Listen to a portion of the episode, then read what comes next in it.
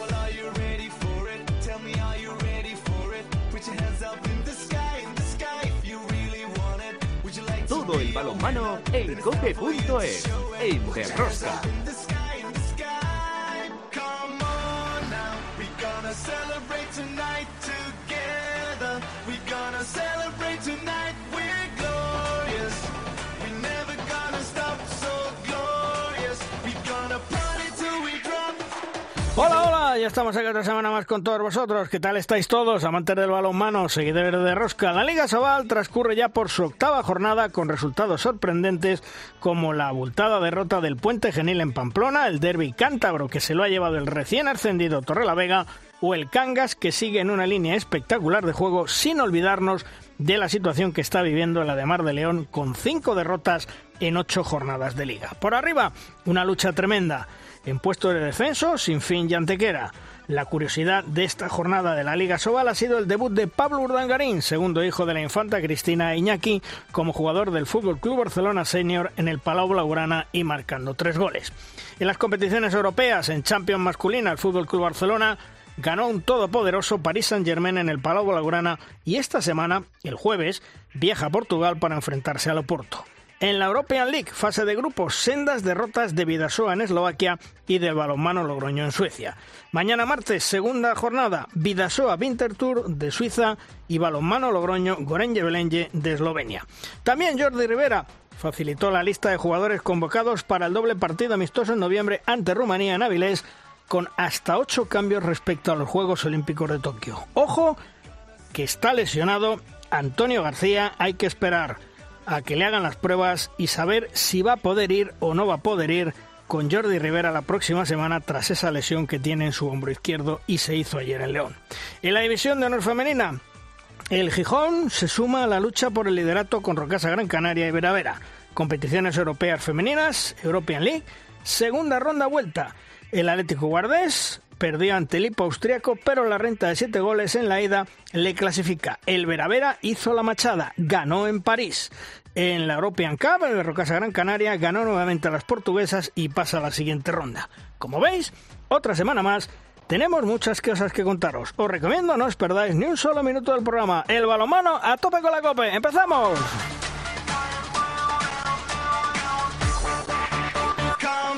El control de sonido Álvaro Español, en la producción del programa Belén Díaz de Arce y al frente de toda esta maravillosa y generosa familia apasionada del mundo del balonmano, Luis Malvar. En Cope Valladolid, Juan Carlos Amón. Hola, Juan Carlos. ¿Cómo estamos? Muy buenas. Y en Cope Logroño, Chema Jodra. Hola, Chema. ¿Qué tal? Pues aquí aguantando el temporal, que no es poco, ¿eh? Ya, ya me imagino, ya me imagino, pero... Pero bueno, eh, se ganó al Cuenca, eh, que no era fácil después de lo que pasó en la European League, ¿eh? Sí, no, lo para que lo de la Europa League fue, fíjate, a mí me, a ver, me sorprendió, no por la, no por la derrota, ¿eh? sino por cómo fue, porque este equipo normalmente eh, puede ganar, perder o, empatar, pero la verdad es que compite y el otro día no compitió nada, lo para bueno, pues es un toque de atención muy pero que muy importante ¿eh? para el equipo. Bueno, pues vamos como siempre a la primera tertulia. Si quieres conocer toda la actualidad del mundo del balonmano, descárgate de Rosca en cope.es.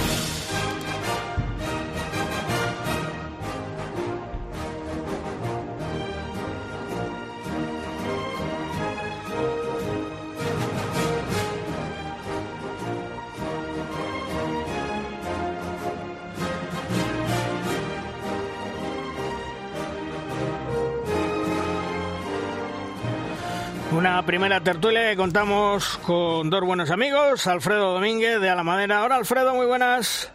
Hola, muy buenas Luis. Y también Martí Ruiz, director de Handball 100%. Hola Martí. Hola Luis, ¿qué tal? ¿Cómo estáis?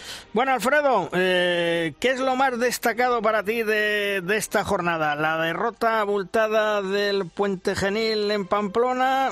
¿La derrota mucho más abultada de la de Mar en casa ante el Granoller? ¿O, ver que van como un tiro el Cangas y que está haciendo una buena temporada? Y, y ya no hablemos del, del derby santanderino, pero vamos a ir poco a poco hablando del tema. Eh, yo, yo quiero empezar por lo positivo y ya después nos metemos en, la marabunta de la parte negativa. Yo creo que me voy a quedar con, con esas dos cosas que, has comentado, sobre todo eh, los buenos inicios de temporada, tanto de Cangas como de, de Torrelavega, además con dos entrenadores que, tengo el gusto de conocer desde hace tiempo, como son Nacho Moyano y, y El Moza, y que están dejando muy buenas sensaciones. Lo de Cangas eh, sorprende para bien por el hecho de que, bueno, siempre sabemos que es un equipo que está ahí luchando por abajo por las permanencias, pero este año ha empezado con mucha fuerza y sobre todo en, casa eh, haciéndose más, fuerte todavía si cabe. Y lo de Torre la Vega, yo creo que es la confirmación de, ese trabajo que, todavía no había llegado a las primeras jornadas y que sobre todo a mí me sorprendió no solo el hecho de vencer, sino cómo eh, superó por completo un sinfín que a mí me está dejando muy serias dudas en este inicio de temporada. ¿Y a ti, Martín?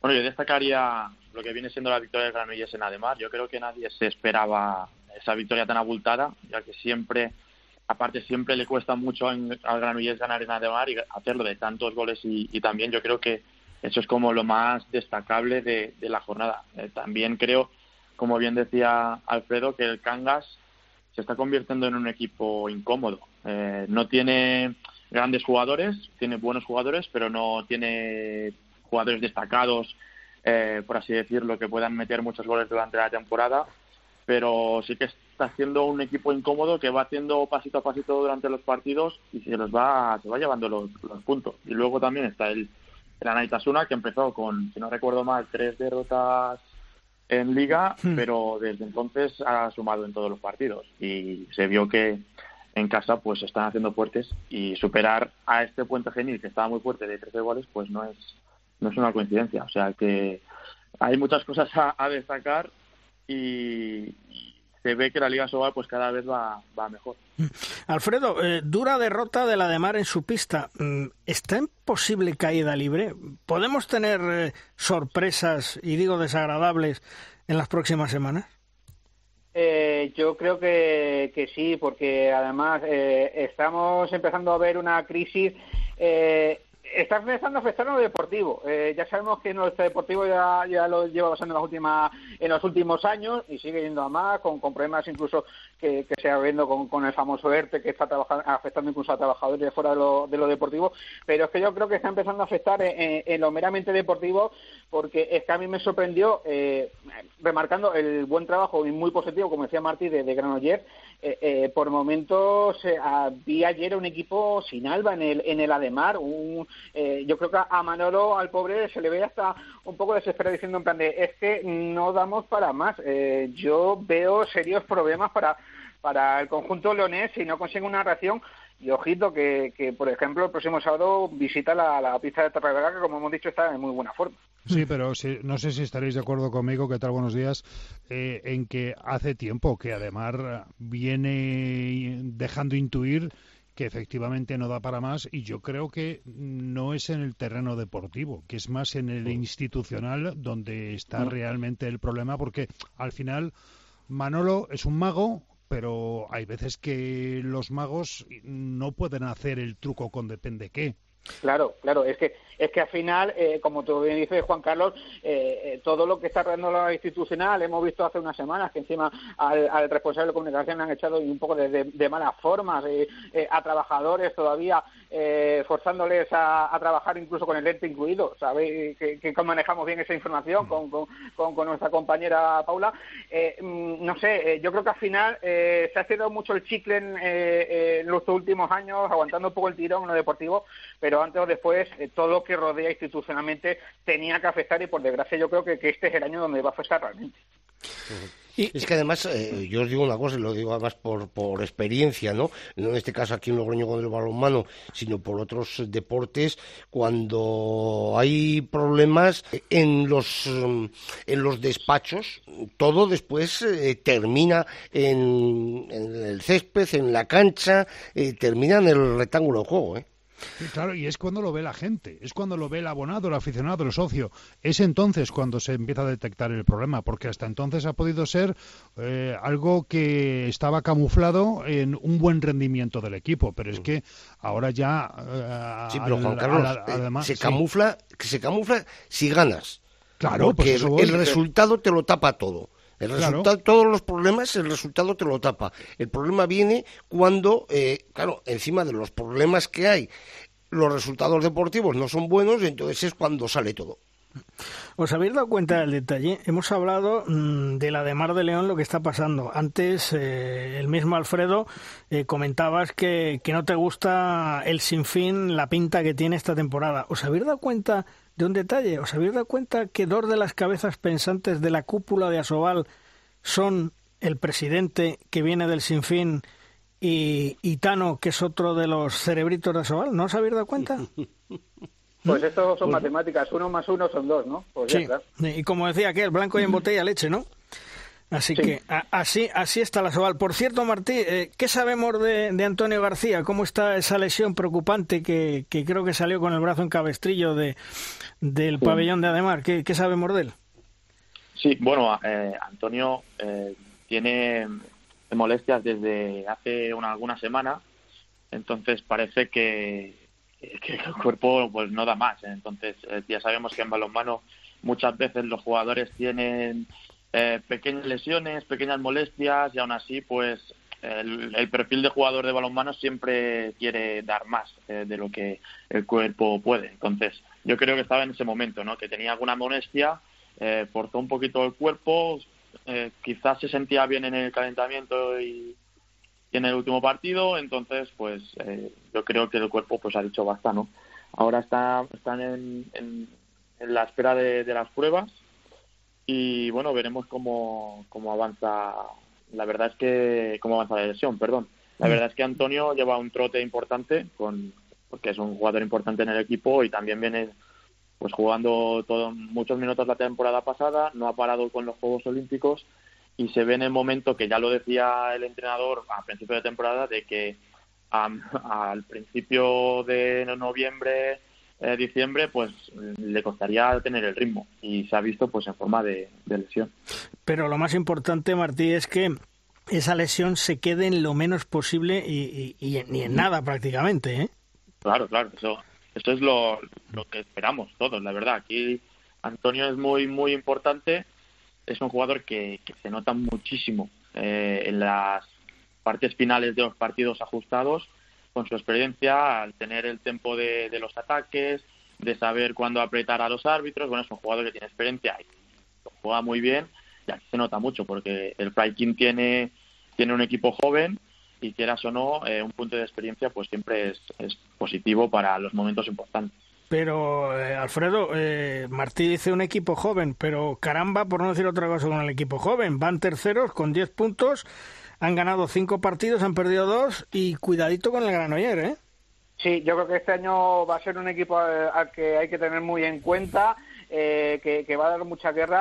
Eh, ya, sé que, por desgracia, porque me imagino que le gustaría estar en, competición europea al conjunto de Isano, pero el hecho este año de centrarse solo en Liga le va a venir muy bien para, para estar peleando ahí arriba y, sobre todo dejando esas muy buenas sensaciones que está haciendo en este inicio liguero. Yo creo que también eh, lo que puede ser una muy buena piedra de toque es precisamente el partido que tienen este próximo fin de semana, que, que reciben al Logroño, y yo creo que ahí puede ser eh, donde realmente medir si, si este Granoller eh, está realmente a por todas, a buscar los, dos primeros puestos de, de, la, de, la, liga.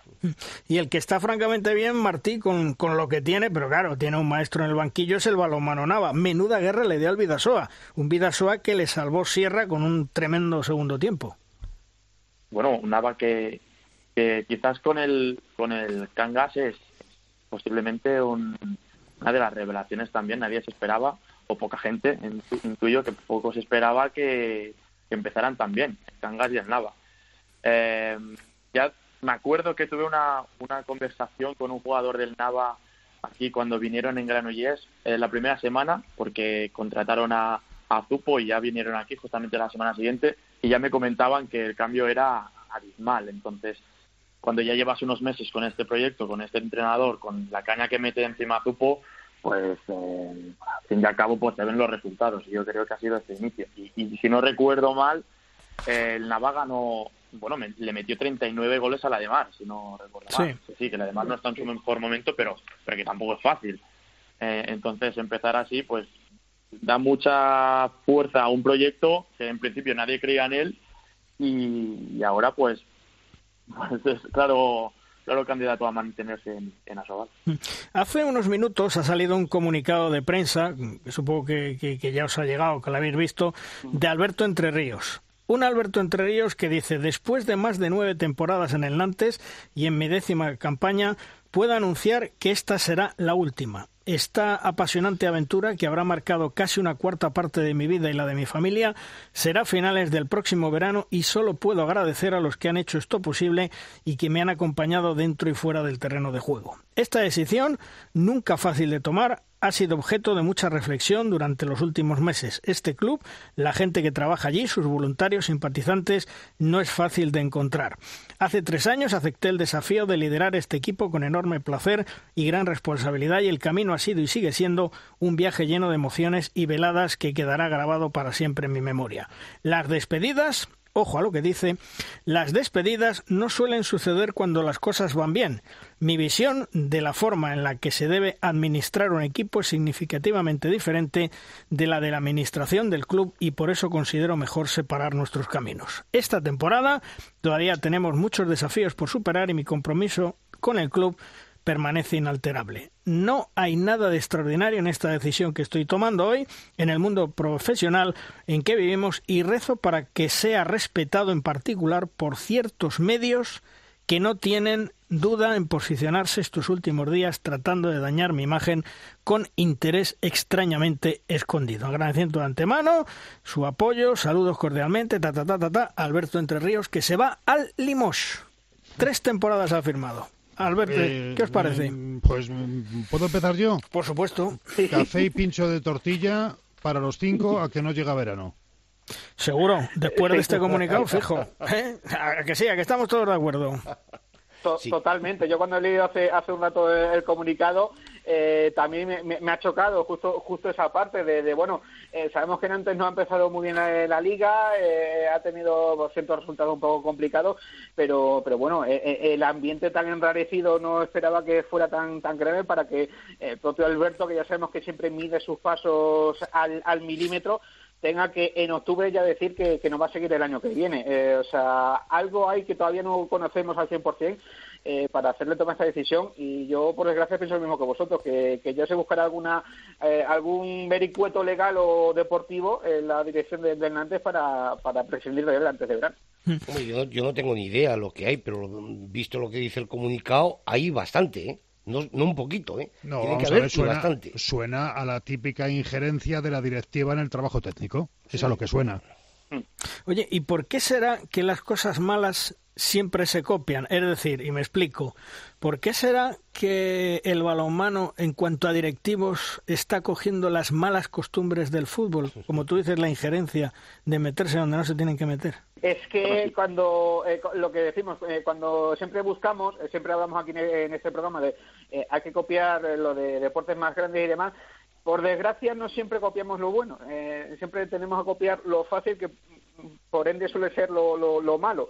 Eh, no sé, eh, y sobre todo proyectos grandes como estamos hablando del Nantes que aspira a estar arriba en Europa, no sé, a mí me ha chocado bastante la situación que, está.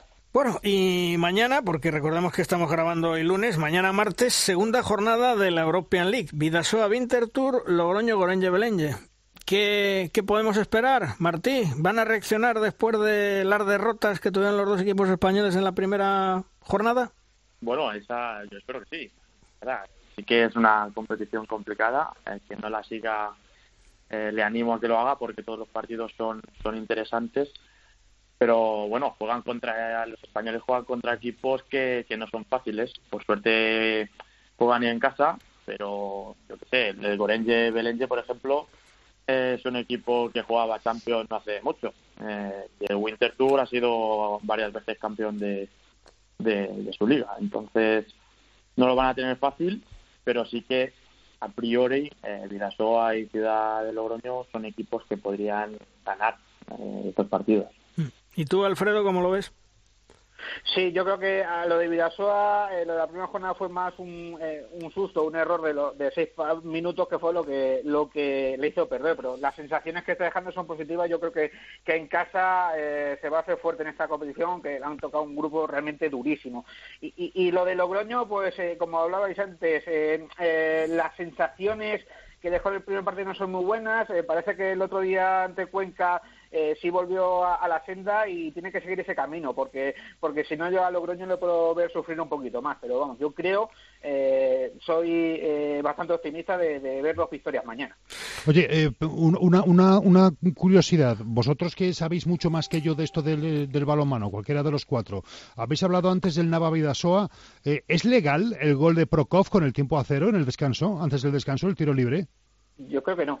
Eh, para, para, aquel que no haya visto, es el lanzamiento eh, con reloj a cero y el típico escorzo en el que en el que se ve que los dos pies están en el aire. Eh, el gol el gol legal como tal tiene que estar un pie apoyado en el suelo, una parte del pie. Y justo cuando arma el brazo están los dos los dos pies claramente en el aire. Para mí no es legal. Exacto, eso eso es lo que dice la reglamentación. Pues que tiene que tener un pie en menos, mal, menos mal que no ganó Nava de uno, o uno acabó el partido en empate porque si no, fíjate que es que a mí me pareció clarísimamente ilegal, pero bueno, los árbitros decidieron concederlo.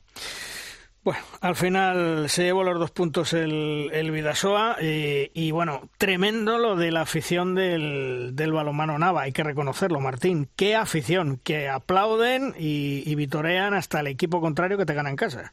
No, sí, sí, bueno, eh, eh, están muy, están muy, muy metidos las las, eh, las peñas. Últimamente se nota que, se puede volver a, a los campos. Eh, siempre se, se ve ¿no? en, Cangas, en Nava, León también delita con la gente que mueve. Sí. Eh, yo creo que, que ese es como el ejemplo a seguir, ¿no? Un poquito los, los naveros, ¿no? ¿Se llaman? ¿Cómo se llaman? Que naveros, sí, los naveros, sí.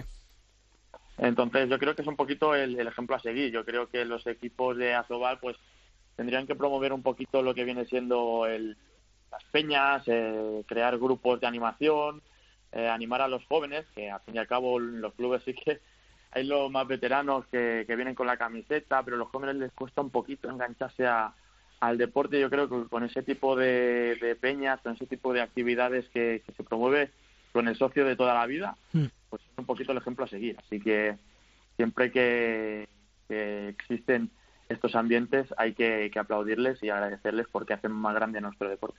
Ojalá Martín te escucharan, pero lo que no puede ser, no puede ser, es imposible y desgraciadamente tenemos muchos, no todos, ¿eh? pero tenemos muchos directivos que tienen la boina calada y no les deja ver más allá de su nariz. Alfredo, gracias, hasta otro día, un abrazo. Un abrazo, amigos. Hasta la próxima. Martín, un fuerte abrazo. Cuídate. Nos hablamos otro día. Igualmente, un abrazo. Es un placer estar aquí siempre. Hasta luego.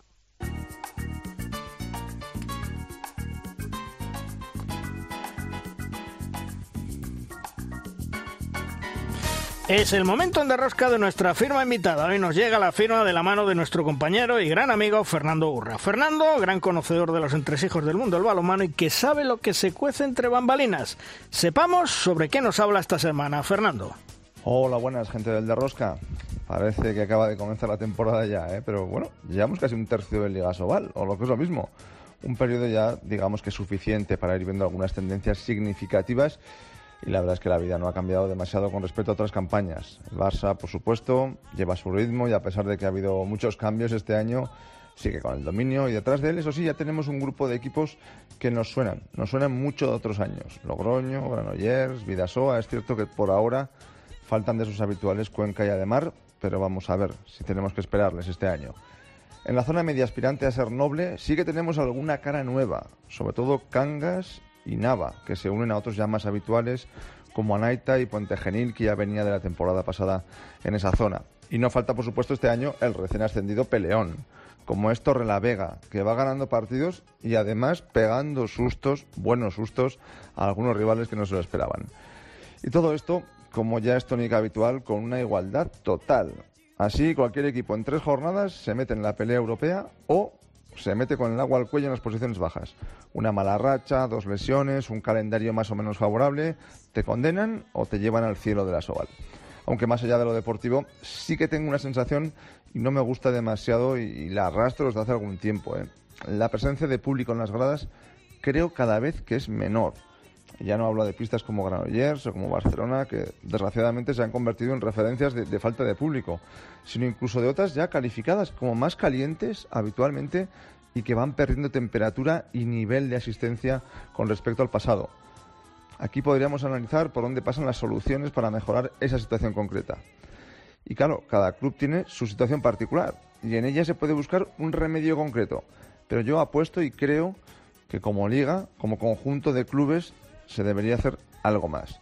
Evidentemente, buscar una solución no es sencillo, pero también creo que los clubes deberían de traer una parte de su presupuesto, actuar más como clubes y menos como equipos, priorizar una parte del dinero de sus presupuestos y no destinarlo solo a la parte deportiva, sino también a generar políticas activas de atracción de público para los pabellones. Eso sí, no me olvido de que efectivamente, es lógico, el efecto COVID habrá podido pasar factura, restar algo de público en nuestras gradas, pero me da la sensación que es una tendencia que nos acompaña desde antes de esta pandemia. Y en este tema eh, quiero terminar con una idea que, bueno, es un poco contradictoria. Y es que siempre tenemos el convencimiento de que conseguir que haya televisión en los partidos es muy bueno para la liga, muy bueno para nuestro deporte. Y es así, porque además en este caso atrae buenos ingresos a los equipos. Sin embargo, también es cierto que en más de un caso y en más de una jornada alejan luego al público de los pabellones. Pero claro, ahí ya sé que es un poco lo de la gata flora, ¿no? Si hay tele mal, si no la hay, también mal. Si la hay, aleja la afición. Bueno, es una situación, insisto, que no es fácil de, resolver. Todo no se puede tener, pero sí que tengo claro que el balonmano, que todos tenemos que hacer algo más como organización para que cuando veamos los partidos por televisión no veamos tanta silla vacía. Y antes de terminar de todo, una cosa más. Este fin de semana, en Pamplona, en mi ciudad, en la catedral, vi a una pareja arbitral femenina por primera vez en la Liga Sobal y me alegré muchísimo de que fuera así. Además, a ellos ha sumado que en Aranda, este Villa de Aranda ha apostado ahora por Sara López para el banquillo. Dos mujeres, o mejor dicho, tres mujeres, una pareja y una entrenadora. Son dos detalles, son dos gestos, pero creo que son gestos muy buenos para nuestro deporte. Bueno, hasta la próxima, gente del de Rosca. Feliz semana.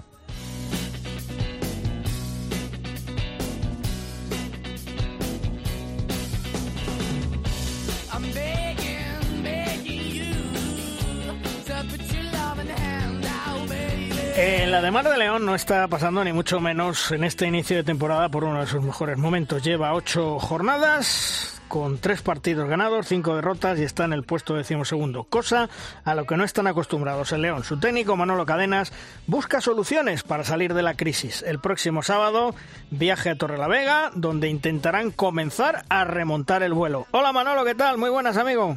Hola Luis. Bueno, eh, ante Granoller tal vez el peor partido de la temporada y me imagino que muy, muy, muy fastidiados por no decir otra cosa, ¿no, Manolo? Sí, fue un partido donde eh, empezamos mal. Eh, los árbitros estuvieron horribles en los primeros 10 minutos, se equivocaron demasiado en contra del equipo de casa. Y después, nada, Granoller jugó, eh, jugó muy bien. Y bueno, eh, pareció una victoria con claridad, pero bueno, eh, nosotros desde luego que tenemos que, mejorar porque estuvimos mal en defensa y en portería sobre todo. Mm. Eh, tras perder 12 jugadores a final de temporada has tenido que rehacer el equipo, han llegado nueve, mm, ¿se complica más de lo que pensabas? Sí, ha habido, se complica más, eh, aparte de muchas circunstancias, aparte de los errores propios, lógicamente, de la elección de jugadores y de cambiar tantos, bueno, algunos cambios eh, esto de somos el Ademar, los equipos de Asobal están como están, muy difícil acceder a, otros jugadores. Eh, intenté fichar varios jugadores españoles, no pudo ser, y por el tema económico pues acudí al mercado extranjero, jugadores jóvenes. Bueno, eh, que estoy viendo necesitan más tiempo, aparte que hemos tenido eh, muchas lesiones y arbitrajes bastante malos. Porque la verdad es que Manolo eh, se comenzó francamente fenomenal con la Supercopa ante un Fútbol Barcelona, todo el mundo sorprendido. ¿Qué le está pasando al equipo? ¿Tienes ya la clave o, todavía no, no la has encontrado? Bueno, está claro que no, porque si no ganaríamos eh, más partidos. Pero bueno, eh, fue un, poco un espejismo, ¿no? Empezamos con pocos jugadores, bueno, los mismos jugadores que, enfrentaron al Barcelona, pues eh, perdimos con Cuenca sin tener ninguna opción de ganar el partido, que es lo peor. No, no poder competir el partido. Cuenca no, nos pasó por encima, igual que Granollers.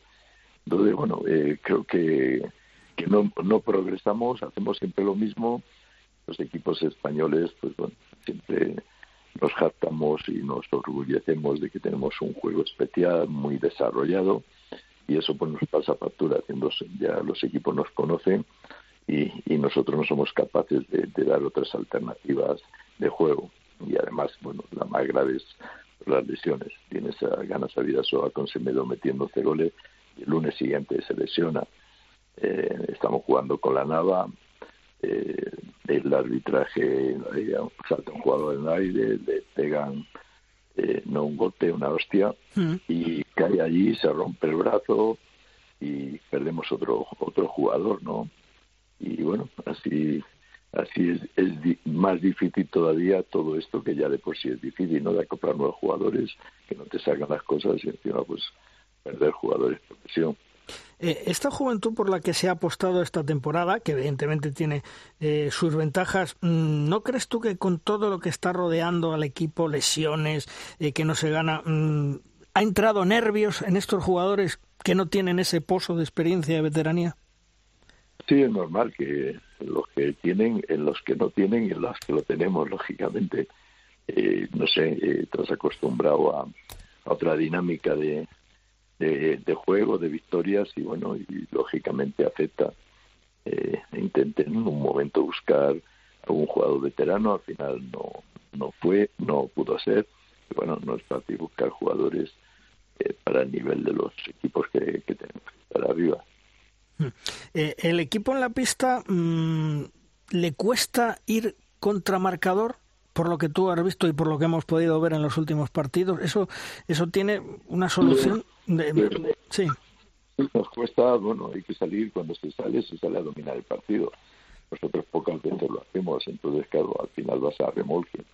Y el partido como un eso empezó igualado, pero claro, en el primer tiempo hemos hecho una parada en un marcador que ha habido 23 goles, goles a portería pues, con una parada es imposible estar ahí.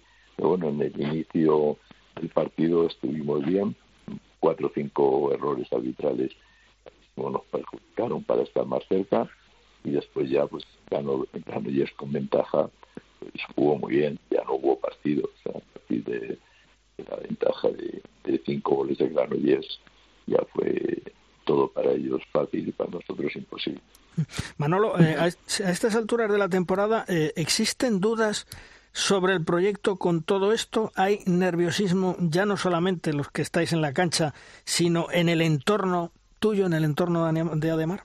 No, nerviosismo no, lo que hay es eh, que buscar soluciones.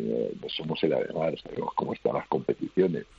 Eh, y bueno, eh, simplemente lo que estamos haciendo. Hay un buen grupo de chicos que están trabajando y hay que hay que dar con la tecla, hay que darse cuenta que, que no se puede venir a jugar con el piloto automático como si supiésemos si fuese solo hay que estar más concentrado y mejorar aspectos del juego no eh, algún aficionado me supongo que estará fuera de sí como en todos los lados pero bueno, eh, esto es, deporte y lo más importante es que nosotros hacemos un esfuerzo no grande sino muy grande para ser competitivos y estamos dedicando tiempo al entrenamiento, a la preparación, a todo. Imagínate que, por ejemplo, los porteros, desde que están aquí, todos los lanzamientos uno por uno eh, los he analizado con ellos. No son horas y horas, pero bueno, eh, eso esto dará sus frutos.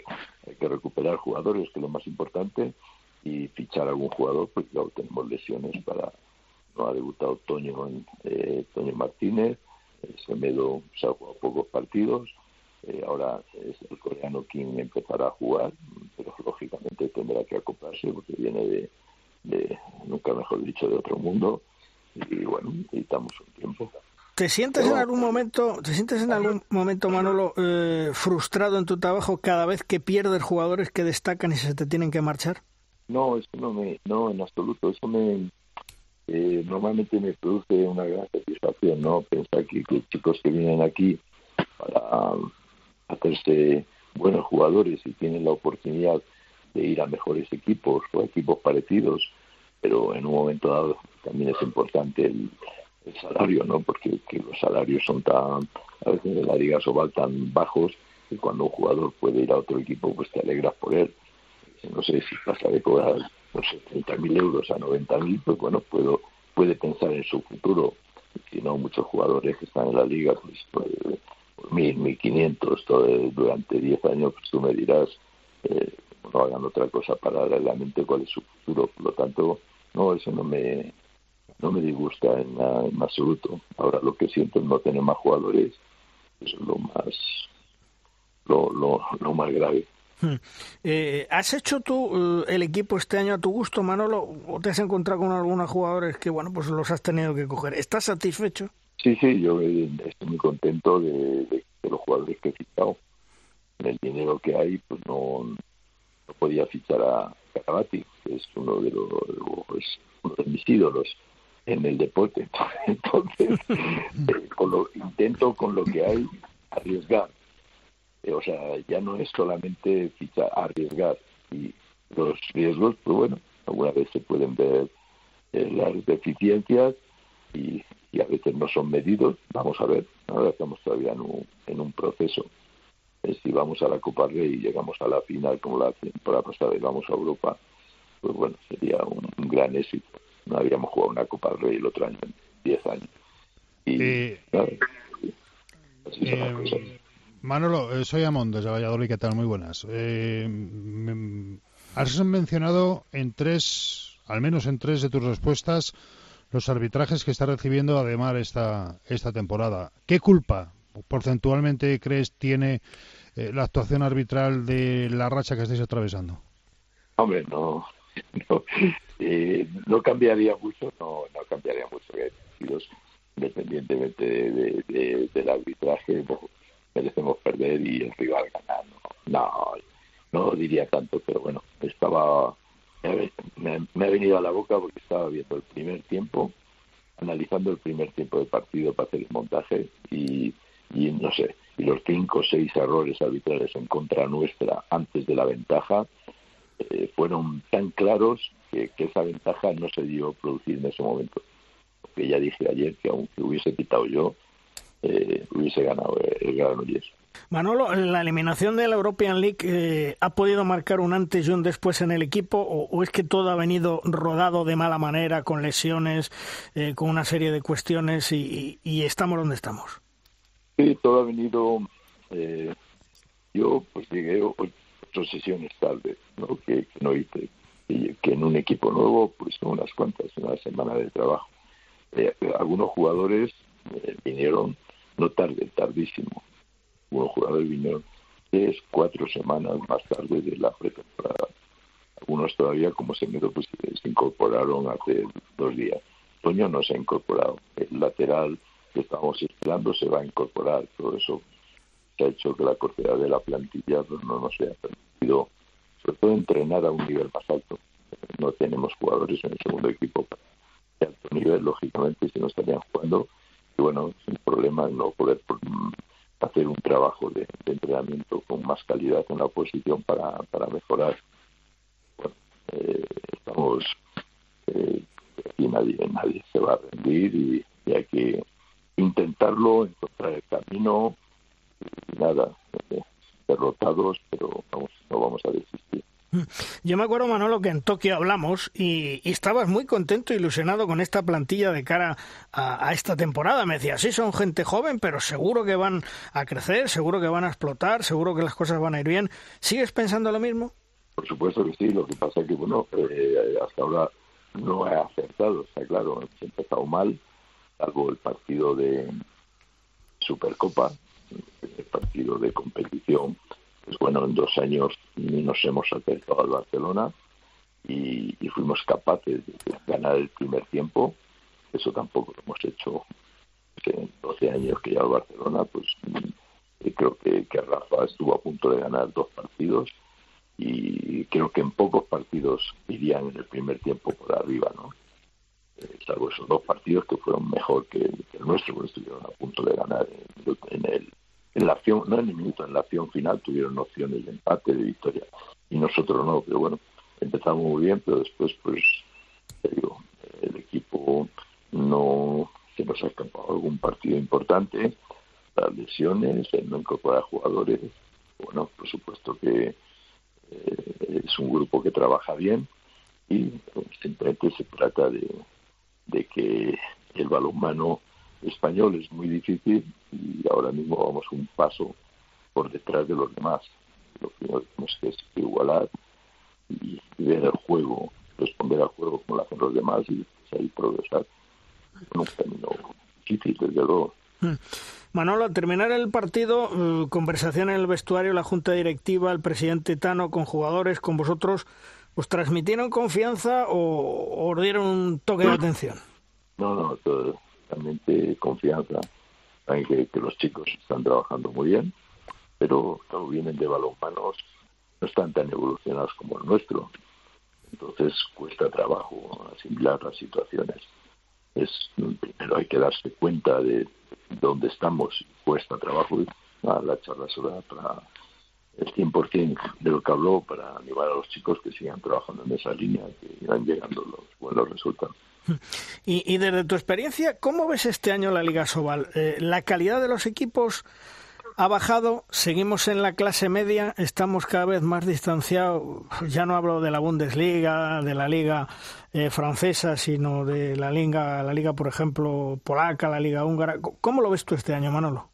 Bueno, nuestra liga, yo creo que en cuanto a calidad de juego, inteligencia de juego, saber manejar los recursos que tenemos, puede que sea la mejor liga de, o de las mejores ligas del mundo. Lo que pasa aquí que adolecemos de, de poderío físico, ¿no?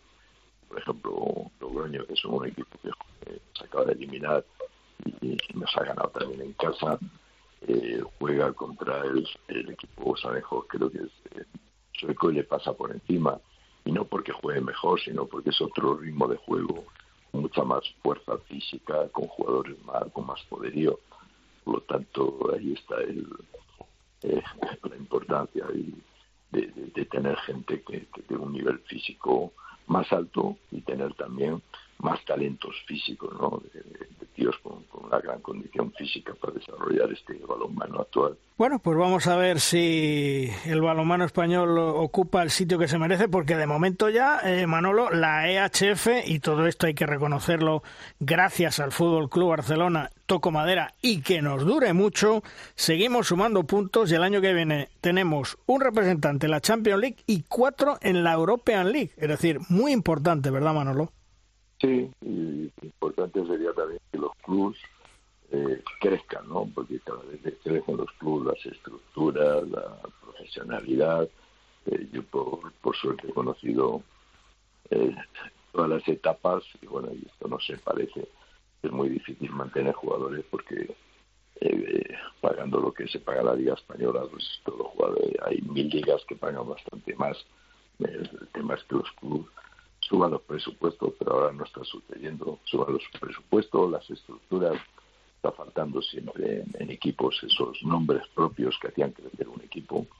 Ahora pues conocemos muy pocos y, bueno, eh, primero habría que mirar dentro de cómo somos capaces de los clubes crezcan y la importancia que, lo oía antes de, que en los campos nos sigan, si no nos siguen en los campos donde vamos. Pues ojalá, Manolo, las cosas cambien para mejor para balonmano español, porque lo necesitamos. Ojalá las cosas cambien para la de mar. Estoy seguro que vas a dar con esa tecla definitiva para que funcione como una máquina perfecta tu equipo, en el cual tienes mucha ilusión y que tú has concebido y que tú has preparado para esta temporada y que lo veremos en las próximas jornadas. Manolo, gracias como siempre por atendernos y más ahora que, que estás en un momento complicado. Un fuerte abrazo, cuídate y mucha suerte, Manolo. Gracias. Un abrazo.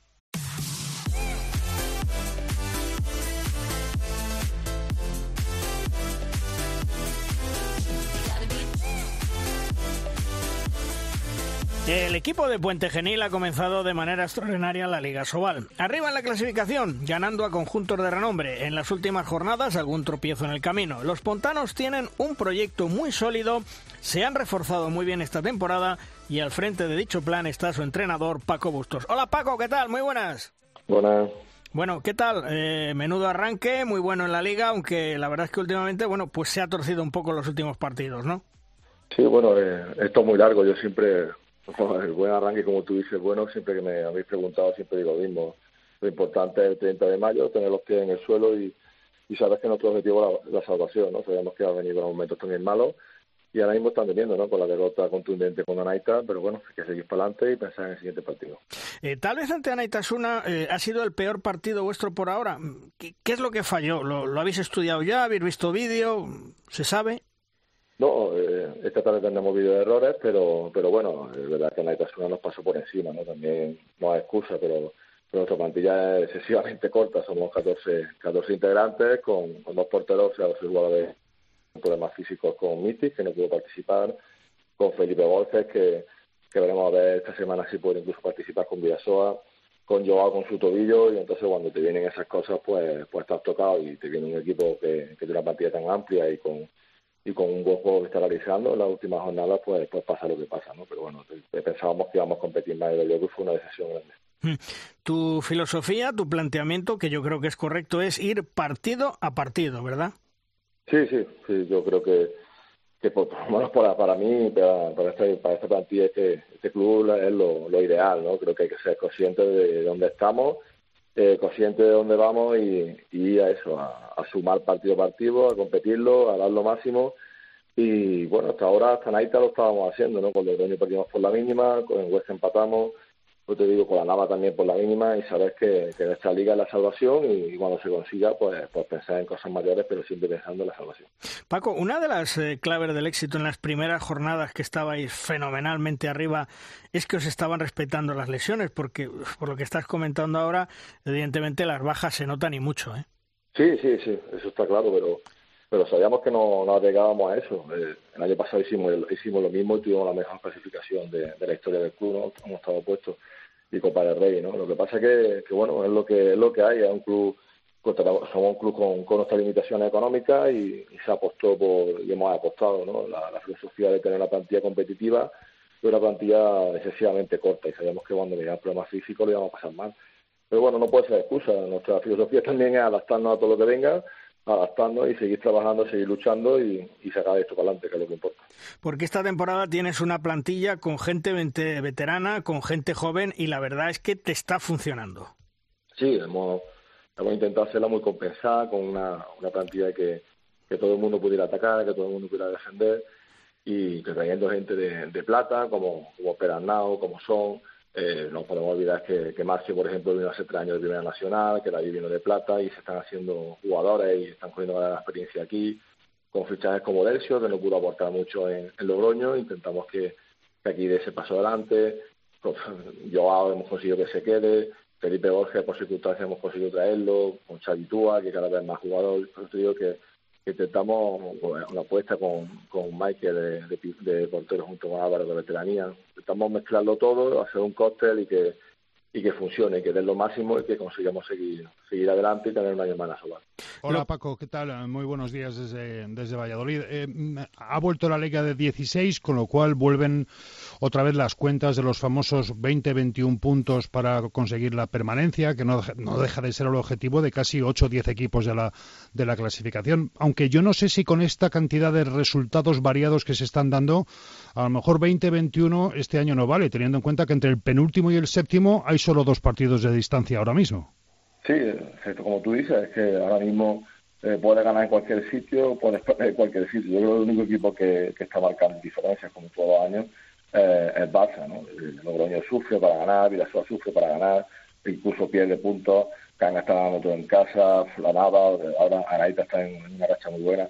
Yo creo que toda la liga ganó en, en sin fin. Es que, es que es una liga que, que es bonita, que, que se, ha, se ha puesto muy muy igualada en todo, a partir de, del tercer, cuarto puesto va a estar muy, muy igualada y por eso va a ser una liga muy, muy complicada. ¿no? Yo creo que, que, nosotros, cuando ha ido bien las cosas, pues bueno, gracias que, que va bien, reconocimiento, pero hay que ser muy, muy consciente de que esto es muy, muy largo y, y siempre pensando en, en, el presente ¿no? e intentando subir. El Puente Genil, eh, Paco, año a año crece, eso se nota y desde luego es un proyecto sólido. Sí, el, club lleva ya nueve temporadas, ¿no? Y, y la verdad es que, yo llevo solo tres, pero bueno, que hay, hay delante seis años con, diferentes entrenadores, pero la, la directiva la misma y, siendo un club serio, cumpliendo lo que lo que promete y teniendo los pies en el suelo, ¿no? eh, siempre con ese piquito de suerte que hace falta para, para seguir adelante. Hemos pasado bueno, todavía no se ha pasado, pero se está pasando la, la pandemia, el COVID, que es una situación muy complicada. Y como tú dices, un proyecto sólido con, con el apoyo de, de Puente Genil, con su afición y con mucha ilusión. Yo creo que, que siga la ilusión adelante y, y bueno, y esperamos que, que dure mucho, muchos años. ¿Da vértigo ganar a equipos eh, en teoría superiores a vosotros o no? Ah, personalmente no. A mí me da vértigo perder con equipos que son de mi liga, porque sé que, que son, son muy complicados. El- el- cuando yo pienso que jugar contra un equipo superior es más sencillo que jugar contra un equipo de tu liga. Eh, contra un equipo superior, si pierde lo normal, eh, si falla lo normal, eh, el jugador, ya también por experiencia personal de, de jugador, y sin embargo, cuando juegas con un equipo de tu liga, como puede ser Cangas, como puede ser Sinfín, como puede ser eh, Nava, pues si, si pierdes esos puntos sabes que son muy, muy importantes. Lo demás es una, una recompensa en la que no hay tanta presión. Pero lo, lo que, lo que da vértigo es perder con el equipo de tu liga. Oye, y como anécdota, eh, ¿qué se siente cuando uno se acuesta siendo líder de la Liga Sobal? Pues la verdad que para, para mí era eso, como tu momento, la anécdota, ¿no? porque es súper súper largo esto y va a ser muy, muy complicado. Se siente pues alegría, pero sobre todo alegría porque, porque vas cumpliendo el, el- el día a día, vas, vas sacando los puntos, vas sumando, está la gente contenta. Siempre digo que cuando se gana un partido, es que, como tú dices, el líder o, o no, la semana va a ser mucho más tranquila, las caras van a estar mucho más relajadas. Y entonces, pues bueno, mucha alegría y, y anécdota, ¿no? Yo creo que, que disfrutar el momento y, y quedar en anécdota. Oye, Paco, el, el aumento de la velocidad del juego eh, esta semana otra vez. eh, Ocho equipos han sobrepasado los 30 goles, otros cinco se han quedado a las puertas. Eh, ¿Os ha cambiado la, la metodología de entrenamiento? Porque imagino que ahora mismo el plano físico eh, está a veces en momentos del partido muy por encima del táctico, ¿no? Sí, según también contra el equipo que juegue. Nosotros este año hemos aumentado un poco el ritmo, ¿no? Conscientemente de que, de que la plantilla pensábamos que estaba más, con, más compensada, con menos cambio de defensa y ataque y hemos intentado jugar más segunda edad, más primera. Por ejemplo, Anaitasuna tiene una plantilla súper amplia y, y corre muchísimo, ¿no? Y nos hicieron mucho daño en primera y segunda oleada, ¿no? Pero bueno, es también adaptarse y también intentar llevar el, ritmo del partido a tu, a tu campo, ¿no? Y nosotros sí es verdad que somos un equipo que juega un poquito más más lento en ese aspecto, pero más rápido que más rápido el año pasado. Sí, y la, el plano físico es importantísimo. Por eso te digo que nuestra plantilla tan corta, eso lo, lo. El objetivo, eh, Paco, lógicamente la permanencia, la salvación, pero eso sí, sin perder la ambición, supongo. Claro, claro, eso está, cualquier deportista sueña con, con algo más, ¿no? Si no sueña no, no, no compites, ¿no? Pero, pero siempre teniendo los pies en el suelo, cuando, cuando han ido bien, muy bien las cosas, pues pues pensando que nuestro objetivo era ese, conseguir la permanencia, ahora que, que estamos, que llevamos dos partidos perdidos seguidos, pues siguiendo pensando lo mismo, ni éramos tan buenos ni no somos tan malos, ¿no? Pensando que, que lo- el objetivo es permanencia. Y luego, oye, el año pasado conseguimos meternos en Copa, conseguimos estar ahí hasta casi el final de, de temporada para intentar estar quinto o sexto, que vamos, sería un hito histórico en, en nuestro club.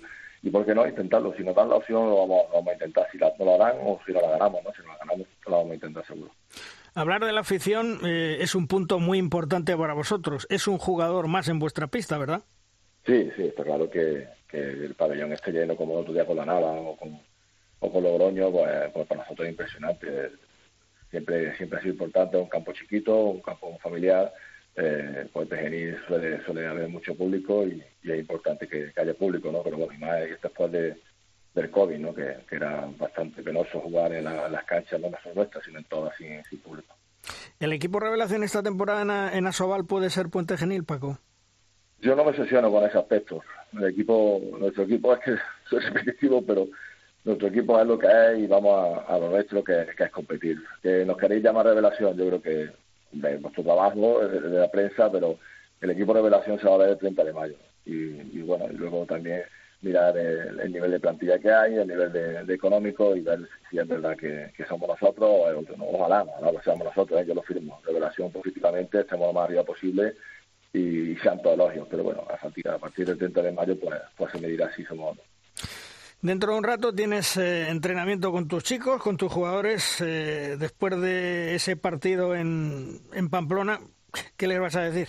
Bueno, pues la verdad que vídeos de errores y luego y luego eh, entrenaremos un poco balón, ¿no? un poco de, de recuperación con balón.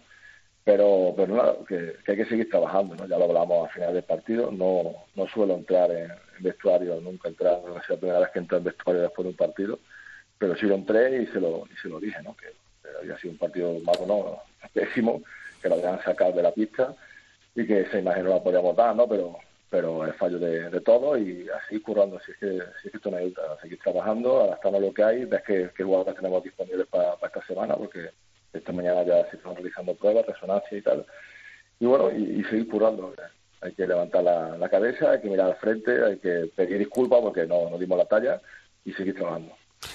Pues Paco, mm, suerte a recuperar cuanto antes a los lesionados. Mm, tenéis otro otro toro gordo que lidiar el sábado ante ante Vidasoa y como siempre, gracias por atendernos. Un fuerte abrazo, Paco. Gracias a vosotros.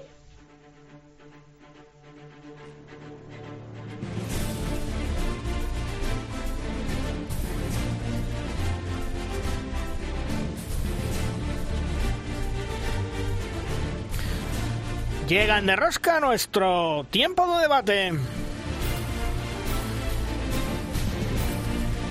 Es nuestra tabla redonda. Una tabla redonda en la cual hoy hablamos de balonmano femenino.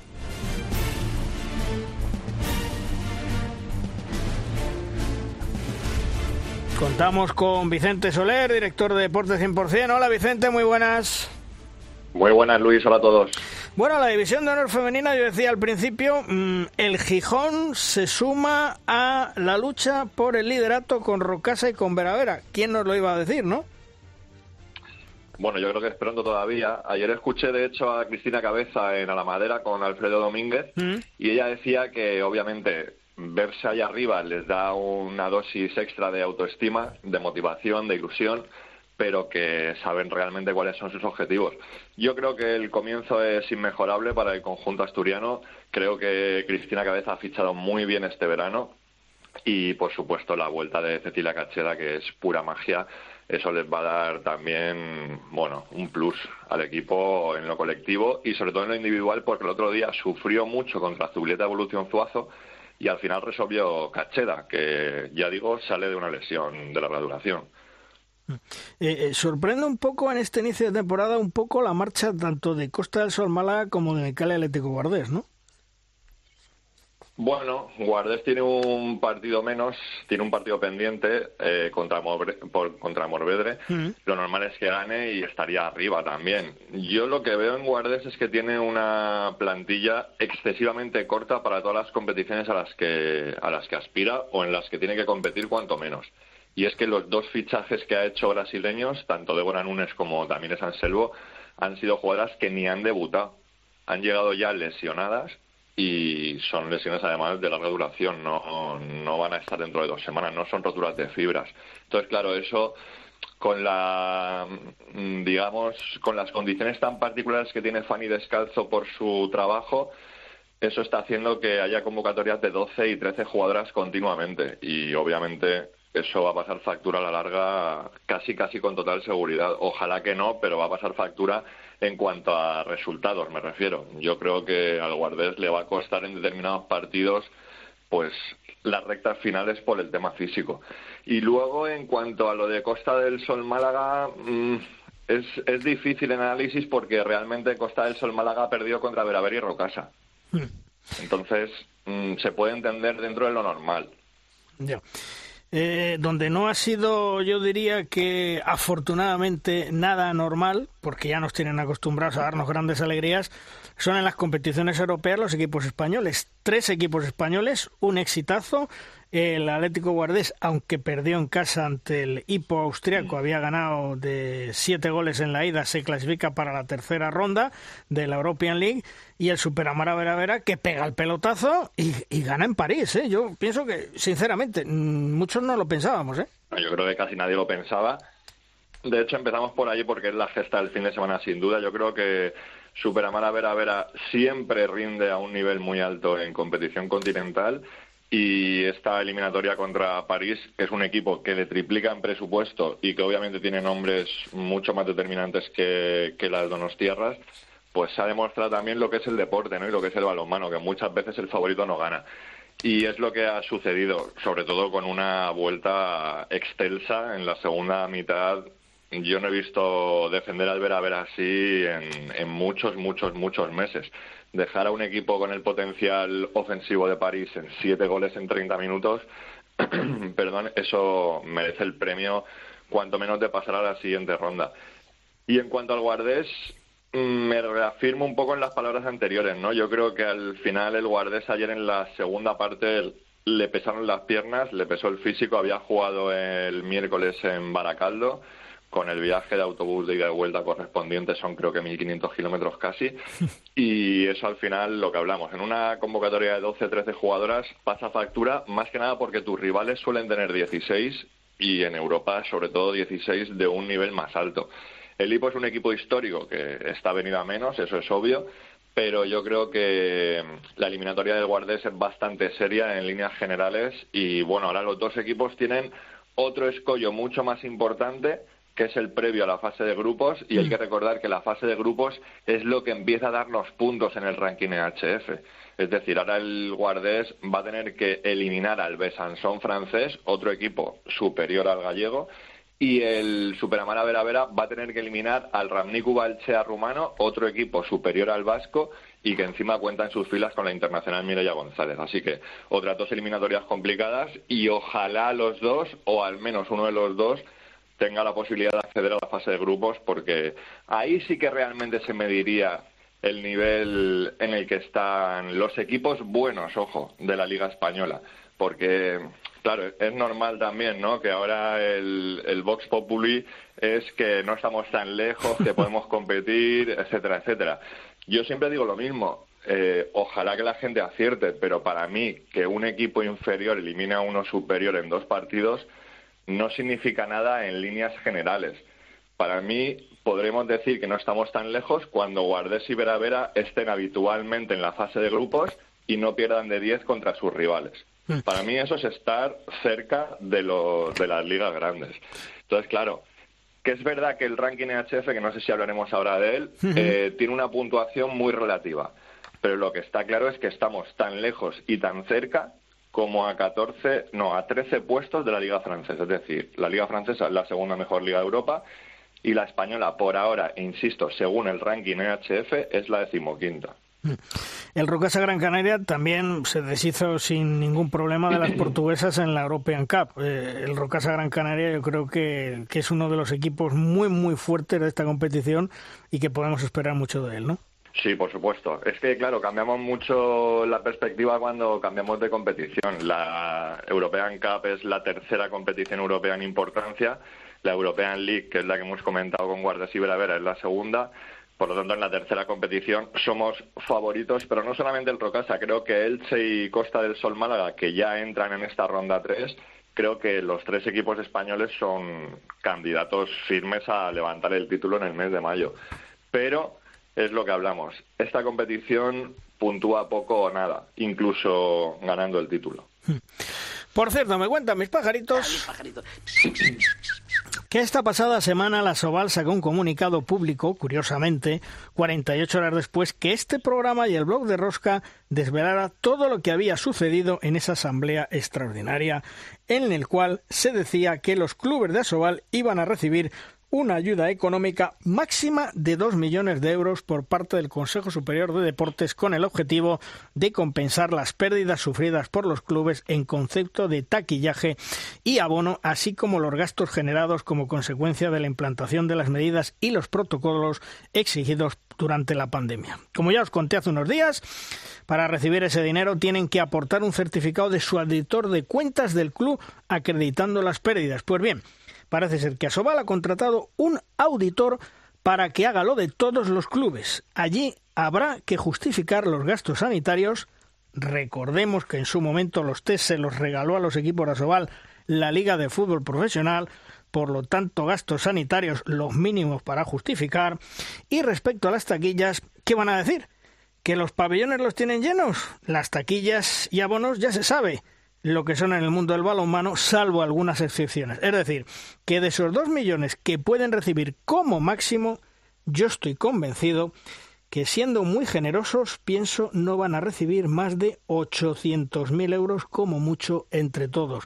Porque eh, yo no sé si en Valladolid si en Logroño mm, devolvieron el dinero de los abonos, eh, cómo lo compensaron, en fin, no lo sé, Juan Carlos. Hubo varias, hubo varias fórmulas, eh, o amortizar la parte proporcional no disfrutada del carnet, o también se podía hacer a modo de donación, renunciar a ese dinero. Hubo hubo varias fórmulas, ¿no? Pero eh, realmente la pandemia lo que generó fue ausencia de ingresos. Eh, gastos como tal, como tal, motivados por la pandemia, eh, naturalmente no, no hubo demasiados.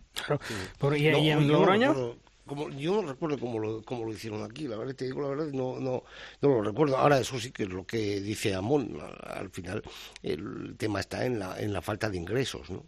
Sí, porque las instalaciones son municipales, con lo cual hay una parte de la adaptación de la normativa que la tiene que hacer el propietario de la instalación y no el explotador, porque se da la circunstancia de que además aquí la instalación la explotan eh, dos equipos de, élite, que son el Aula Valladolid y el Atlético Valladolid. la adaptación del pabellón, pues tampoco tuvo que ser eh, extraordinaria porque al no haber público no se necesitaba. Los test, como decías, pues eh, fueron gentileza de la Liga de Fútbol Profesional, al menos en el plano masculino. ignoro, ignoro, y a lo mejor Vicente ahí puede abrir un melón si en el femenino también eh, consigue. A mí, me suena que, a mí me suena que los primeros, los de las primeras semanas por lo menos los recibió la federación. Y yo creo que luego ya los abonaban los propios clubes. A mí no me suena ninguna gentileza de la Liga.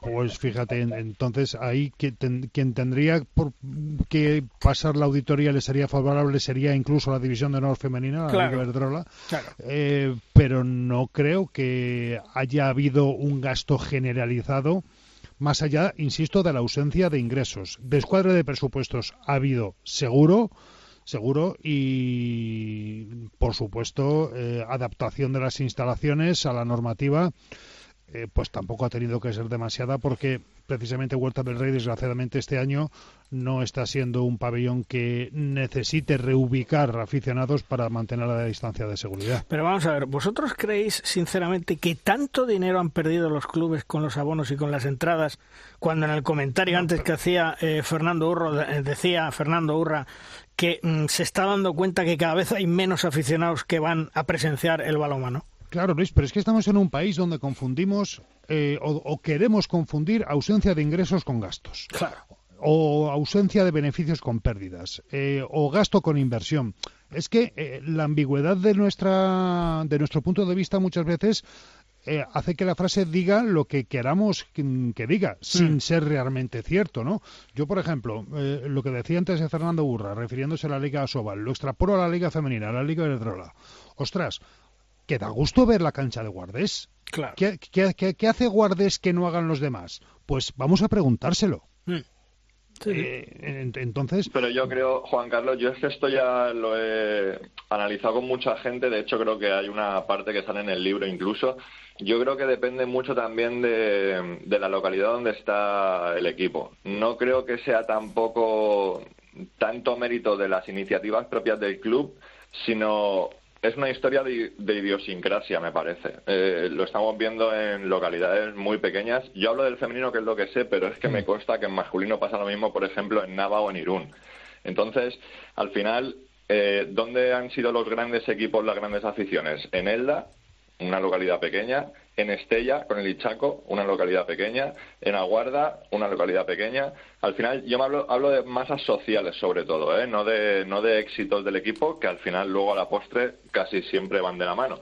Pero en cuanto a masa social, yo creo que hay una relación directamente proporcional entre el número de habitantes y sobre todo la oferta deportiva que tiene ese pueblo, porque es claro, yo recuerdo que cuando empecé a trabajar en Elda teníamos que abrir los programas de radio con el balonmano porque estaba jugando en Europa, ganaba ligas y ganaba copas.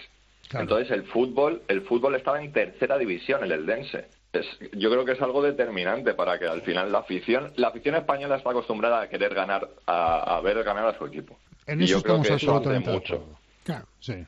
Yo creo que es un cúmulo de cosas. No creo que, me refiero, no creo que Guardes haya descubierto la pólvora de la promoción del balonmano de mujeres, me refiero, ¿eh? Y, lo están haciendo bien, ¿eh? Está claro, pero no creo que sea una cuestión de copiar un modelo, porque creo que más o menos el modelo es el mismo en todos los sitios. Pero claro, no es lo mismo ir a Málaga, por ejemplo, que tienes a... Bueno, ahora ya no está en primera, creo, porque tampoco controlo mucho el fútbol, no, pero creo que el Málaga no está en primera ahora. Pero bueno, de es baloncesto. Equipo, claro, pero es un equipo que está en primera, que ha jugado en Europa, y luego tienes lo que dices tú, Amón, el, el Unicaja de baloncesto es un equipo top en España también, de esa disciplina deportiva. Y estamos hablando de cuando el fútbol y el básquet nublan, nublan todo lo que hay. Y el balonmano, por supuesto. Oye, Vicente, eh, siguiendo con tema de entradas, abonos, ya han salido los precios de los abonos y de las entradas por jornada del Mundial que está ya a la vuelta de la esquina, España 2021, que se va a celebrar ya. Mm, ¿Te parecen precios razonables o tal vez un poquito caros? Es una pregunta difícil. Yo te digo lo que la gente opina, y es que los precios son caros. ¿Por qué son caros? Porque es histórico que haya un mundial en España, es decir, entiendo que la gente del balonmano no es consciente de lo que suelen costar las entradas en otros sitios de grandes eventos, como europeos, mundiales, juegos, champions, por ejemplo, pero yo sí que lo veo un poco caro, la verdad. Yo creo recordar, ¿eh? creo recordar, hablo de memoria, que las entradas para la Final Four de, de Budapest, de la Champions, son más baratas que las entradas de, por ejemplo, la, el fin de semana final de, del europeo, del mundial en este caso de, de balonmano. Sí, Pero- por- por- porque mira, eh, ahora que dices, estoy mirando aquí, semifinales, hay tres categorías, dos partidos, 90, 100, 110. Final más medalla de bronce, dos partidos, 100, 115, 130. Es según con lo que lo comparemos. Al final la gente, insisto, está acostumbrada a pagar 60, 80 euros por ver 13 partidos o 15 al año y eso al final sale a 5 o 6 euros el partido y tú de repente les estás pidiendo 50 o 55 para ver un partido. Claro, un partido que es un nivel muy superior al que, al que tenemos en la liga y por el que paga 5, 6, 7, 10 euros. Pero yo creo que la gente no está acostumbrada a eso y obviamente pues no, no, lo, no lo asume, ¿no? Que tenga que cogerse el coche a lo mejor un fin de semana para ir a Granollers, eh, pagar con su pareja, por ejemplo, mm, 200 o 200 y pico euros, más el hotel, más la gasolina, al final dices, es que he ido a ver dos partidos y, y me he gastado 500 euros. Y siguiendo con el Mundial, Vicente, eh, las guerreras, eh, a menos de dos meses de ese Mundial, eh, Prades en el banquillo, ¿qué sensaciones te transmitieron los partidos antes Eslovaquia y Portugal? Sigue generando muchas dudas el equipo. Genera dudas y las sensaciones son muy mejorables, pero yo creo que motivadas por muchas circunstancias. O sea, hay que tener en cuenta que si ya no estaba dejando buenas sensaciones, por ejemplo, en la cita olímpica, con todas las mejores jugadoras incluidas en la convocatoria, pues ahora que han faltado jugadoras como Darly Zogby otra vez, como Marta López, como Carmen Martín, como Nerea Pena, como Mireia González, lesionada Lara en el último partido, Cesario tras el primer partido también lesionada. Al final estamos hablando de cinco o seis pilares básicos de la selección que no estaban. Entonces, pues sí, las sensaciones fueron bastante mejorables, pero es verdad también que se cumplió el objetivo de los cuatro puntos, que se supo ganar en los últimos minutos y eso también es positivo a, Portugal cuando el resultado estaba en contra. Y hay que pensar ya en Hungría, en los dos partidos de Hungría, pero eso será después del Mundial. Yo creo que el Mundial puede pasar cualquier cosa. Ya hemos comentado aquí un par de veces que el camino hasta los cuartos de final son medianamente asequibles y parece que el futuro es triste porque realmente creo que tendría que haber una estrategia ya clara de lo que vamos a hacer y parece que todo el futuro del balonmano español depende de ese partido de cuartos. Si lo pasamos, entonces éxito total. Entre los cuatro primeros lucha por medalla y si nos quedamos eh, entre los cinco, ocho mejores, pues habrá habrá sido simplemente un cumplimiento de objetivo. Veremos a ver eso en cuanto al tema deportivo, en cuanto al tema de las entradas que hablábamos antes, veremos a ver si el tío egipcio no pone las pilas, lo mismo que puso las pilas con el Mundial Junior en Galicia, que todos conocemos al querido y siempre bien amado y ponderado Hassan Mustafa. Vicente. Eh, Luis, antes, de nada, eh, ya que estamos con tertulia de balonmano femenino, desde aquí mandar un recuerdo y una pronta recuperación a mi Miguel Ángel Peñas. Hombre, por supuesto. Que ha sufrido una operación, bueno, pues mm, parece que suena normal, pero debe ser complicada, ¿eh? de desprendimiento de retina y ahora mismo está en el dique seco otra vez. La última vez fue por aquella sanción monstruosa que le pusieron en la, en la federación, ahora está en el dique seco, pero bueno, mm, cuando recupere la visión, si antes tenía la visión de juego que tenía con el desprendimiento, ahora ya ni te digo lo que va a poder ver. Es una recuperación complicada y difícil porque creo que tienen que estar, no sé, durante un par de semanas boca abajo por precisamente mm. por, por la lente y por la operación. Pero bueno, desde aquí un fuerte abrazo a Miguel Ángel, a recuperarse lo antes posible y, en cuanto esté bueno y esté ok, ya, ya charlaremos con él. Vicente, gracias por estar con nosotros. Seguimos hablando. Un abrazo. Un placer, un abrazo para Peñas y adiós a todos. Hasta luego. Hasta luego. Vamos terminando programa, vamos terminando edición, como siempre, ¿con quién? Con el maestro, con Tomás Guas y sus 7 metros. ¡Lanza, Tomás! Malvarros, Quitos, 50 aniversario, bodas de oro del Palau Blaugrana se han celebrado esta semana. Tantos éxitos y tantos títulos del Barça. Se celebró un acto con una gran representación deportiva e institucional, como estaba mandado, vamos. En los planes del club está reformar el Palau y poder albergar hasta 15.000 espectadores en las gradas. La curiosidad vino que se jugó el partido de la Liga Sobal Barça-Huesca y debutó con 20 años Pablo Urdangarín, que en su primer partido con el equipo Blaugrana marcó tres goles. El apellido de Urdanga vuelve a correr en el Palau. ¡Ay, qué jóvenes éramos entonces! Cuando empezó la cosa, vamos. Por último, dar las gracias a Emilio Gorgojo por su colaboración como tertuliano durante estos 12 años en Derrosca, con sus opiniones siempre acertadas y por su experiencia. Emilio, ahora a disfrutar de la vida, a estar a gusto y cómodo. La vida sigue todos somos aves de paso y lo verdaderamente importante es el programa y no las personas. Bueno chicos, nos escuchamos el lunes que viene porque como siempre vamos a contar todo lo que sucede en el mundo del balonmano. Lo bueno y lo menos bueno. Guste o no guste. Y ya lo dijo George Orwell. Periodismo es publicar lo que alguien no quiere que publiques. Todo lo demás es relaciones públicas. Juancar, hasta la semana que viene. Hasta luego, chicos. Chema, nos escuchamos la semana que viene. Un abrazo. Un abrazo, hasta luego. Hasta luego. Y a vosotros ya sabéis, la próxima semana en De Rosca os contaremos todo lo que es la actualidad en el mundo del balonmano. ¡Adiós!